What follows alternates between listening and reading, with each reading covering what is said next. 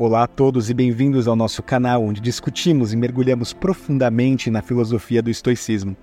Hoje vamos falar sobre a visão estoica do corpo, da alma e da inteligência, com base em uma das passagens profundamente reflexivas do imperador filósofo Marco Aurélio no seu livro Meditações.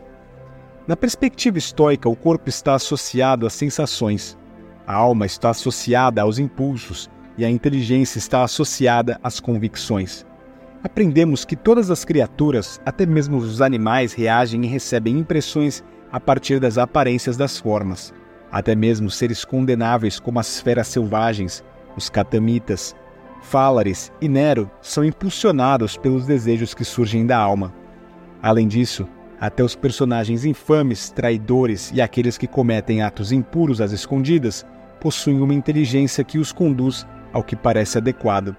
No entanto, se essas características são comuns a todos os mencionados, o que seria então exclusivo do homem bom? A resposta para essa questão traz à tona a essência do estoicismo.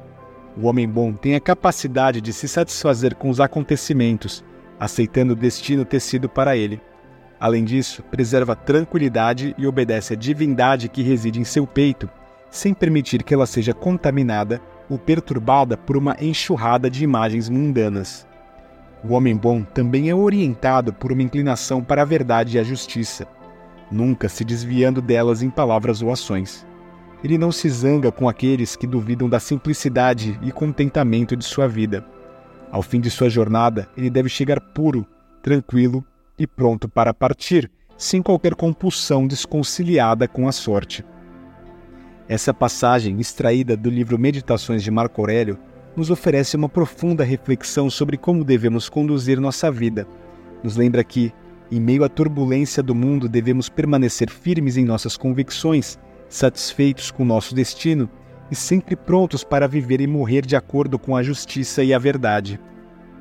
Obrigado por assistir a este vídeo. Se você gostou e deseja continuar aprendendo sobre estoicismo conosco, inscreva-se no canal Estamos ansiosos para compartilhar mais insights profundos com você no próximo vídeo. Até lá, permaneça forte e seja sábio.